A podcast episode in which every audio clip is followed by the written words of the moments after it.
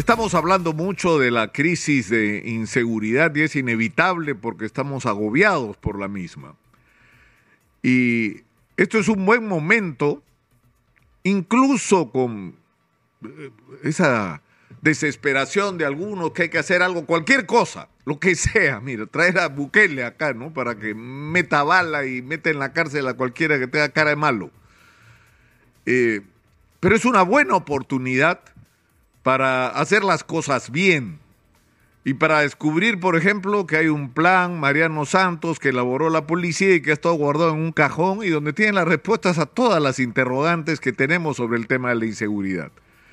Y que pone en el centro de la discusión eh, la solución real al problema de la crisis de inseguridad y en general a, la permanencia de, de una condición como sociedad en que podamos vivir tranquilos en que no tengamos que salir a la calle con angustia o no tengamos que vivir agobiados de que si ponemos un pequeño negocio nos van a extorsionar, o lo que ya sabemos, ¿no? que, es la delincuencia en todas sus formas. Y eso es poner en el centro a la policía. Es decir, que, que, la policía tiene que convertirse en una poderosa herramienta de lucha contra la delincuencia. Y eso supone según el plan Mariano Santos, invertir por lo menos 23 mil millones de soles. Y eso es el año 2019, 2020, ya pasaron cuatro años. ¿No? Es decir, eso era lo que se necesitaba. En ese momento empezarle a inyectar a la policía para darle qué?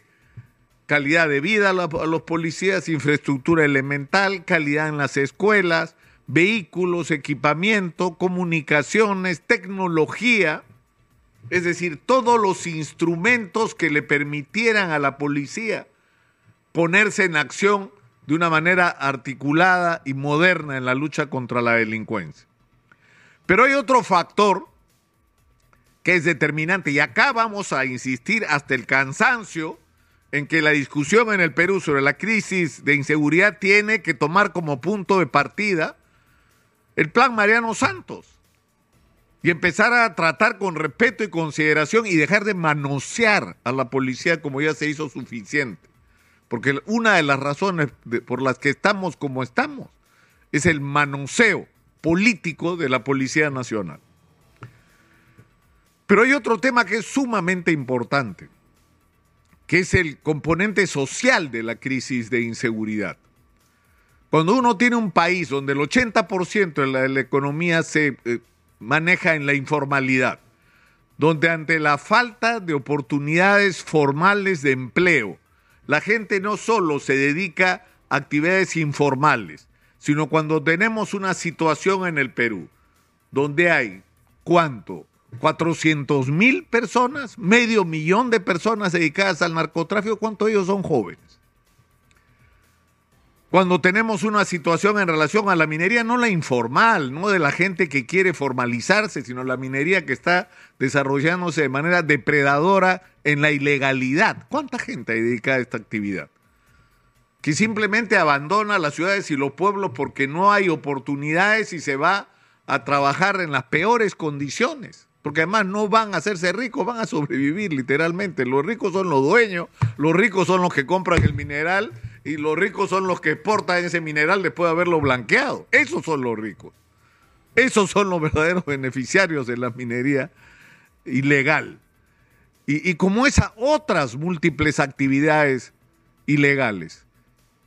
Y ahí tenemos un problema muy serio, que los jóvenes son una fuente muy importante de reclutamiento para las organizaciones criminales.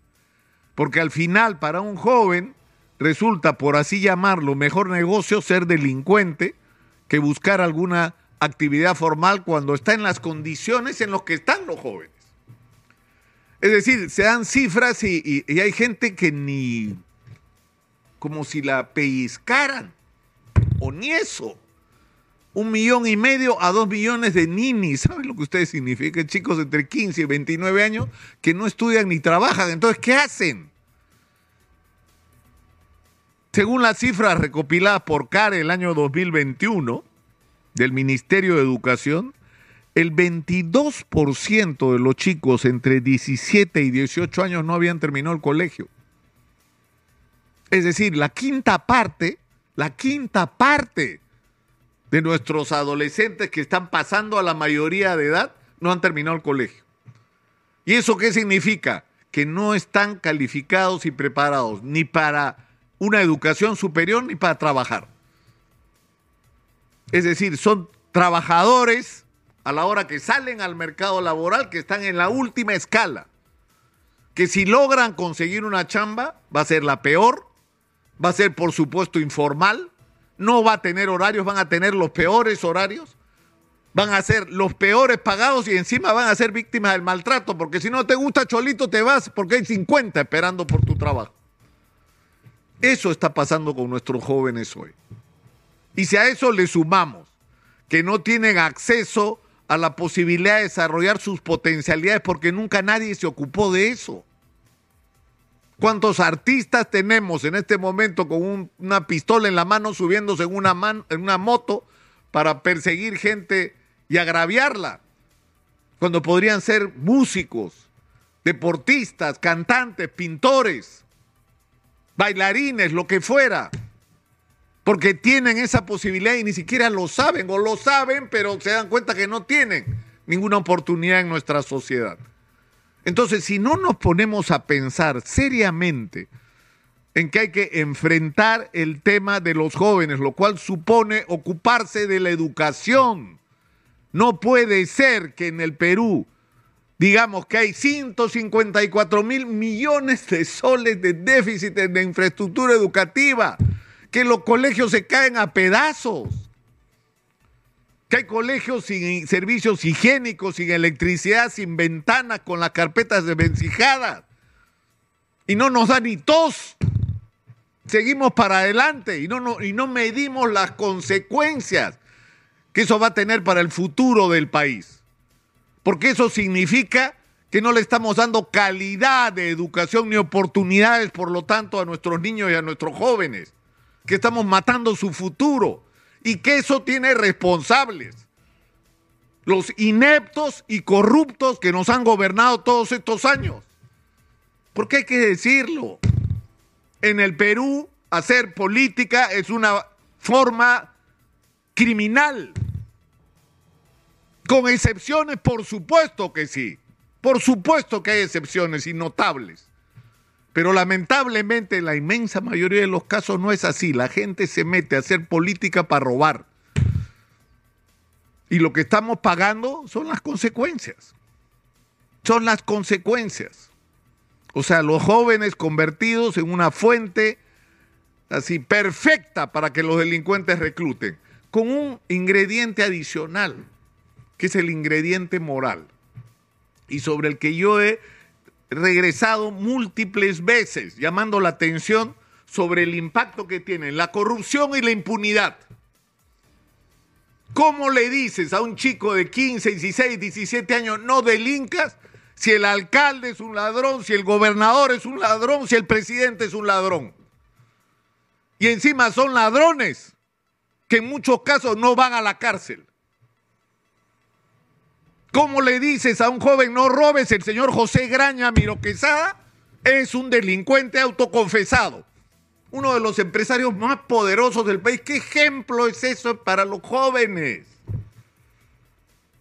¿Qué ejemplo es? O sea, ¿cómo, cómo les vamos a pedir que repitan conductas ejemplares cuando quienes deberían proyectar esas conductas ejemplares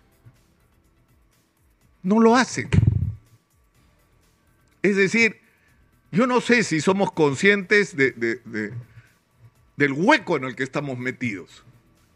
Y donde no se trata solo de encontrar soluciones mágicas, porque no va a ser fácil salir de esta situación, porque estamos en guerra, porque hay que empoderar a la policía, porque hay que darle todos los recursos y alrededor de esta policía empoderada, organizar la guerra contra la delincuencia y ganársela, pero no se las vamos a ganar si no tenemos a los jóvenes de nuestro lado, guiados por una clase política nueva, decente y eficiente que se ocupe en primer lugar del destino estos jóvenes. Yo creo que estamos en un momento crítico, pero tenemos las soluciones, como en todo. como en todo, no hay ningún aspecto de la vida nacional, y lo digo yo con la autoridad de estar sentado acá todos los días escuchando a gente, no solo quejándose de los problemas, sino proponiendo soluciones.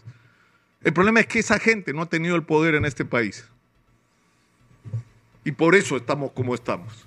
Porque el poder en el Perú, una vez más, ha estado en las manos equivocadas, en las manos de las ineficientes, los corruptos, los angurrientos y los que después de que delinquen lloran suplicando impunidad. Soy Nicolás Lúcar, esto es Hablemos Claro, estamos en Exitosa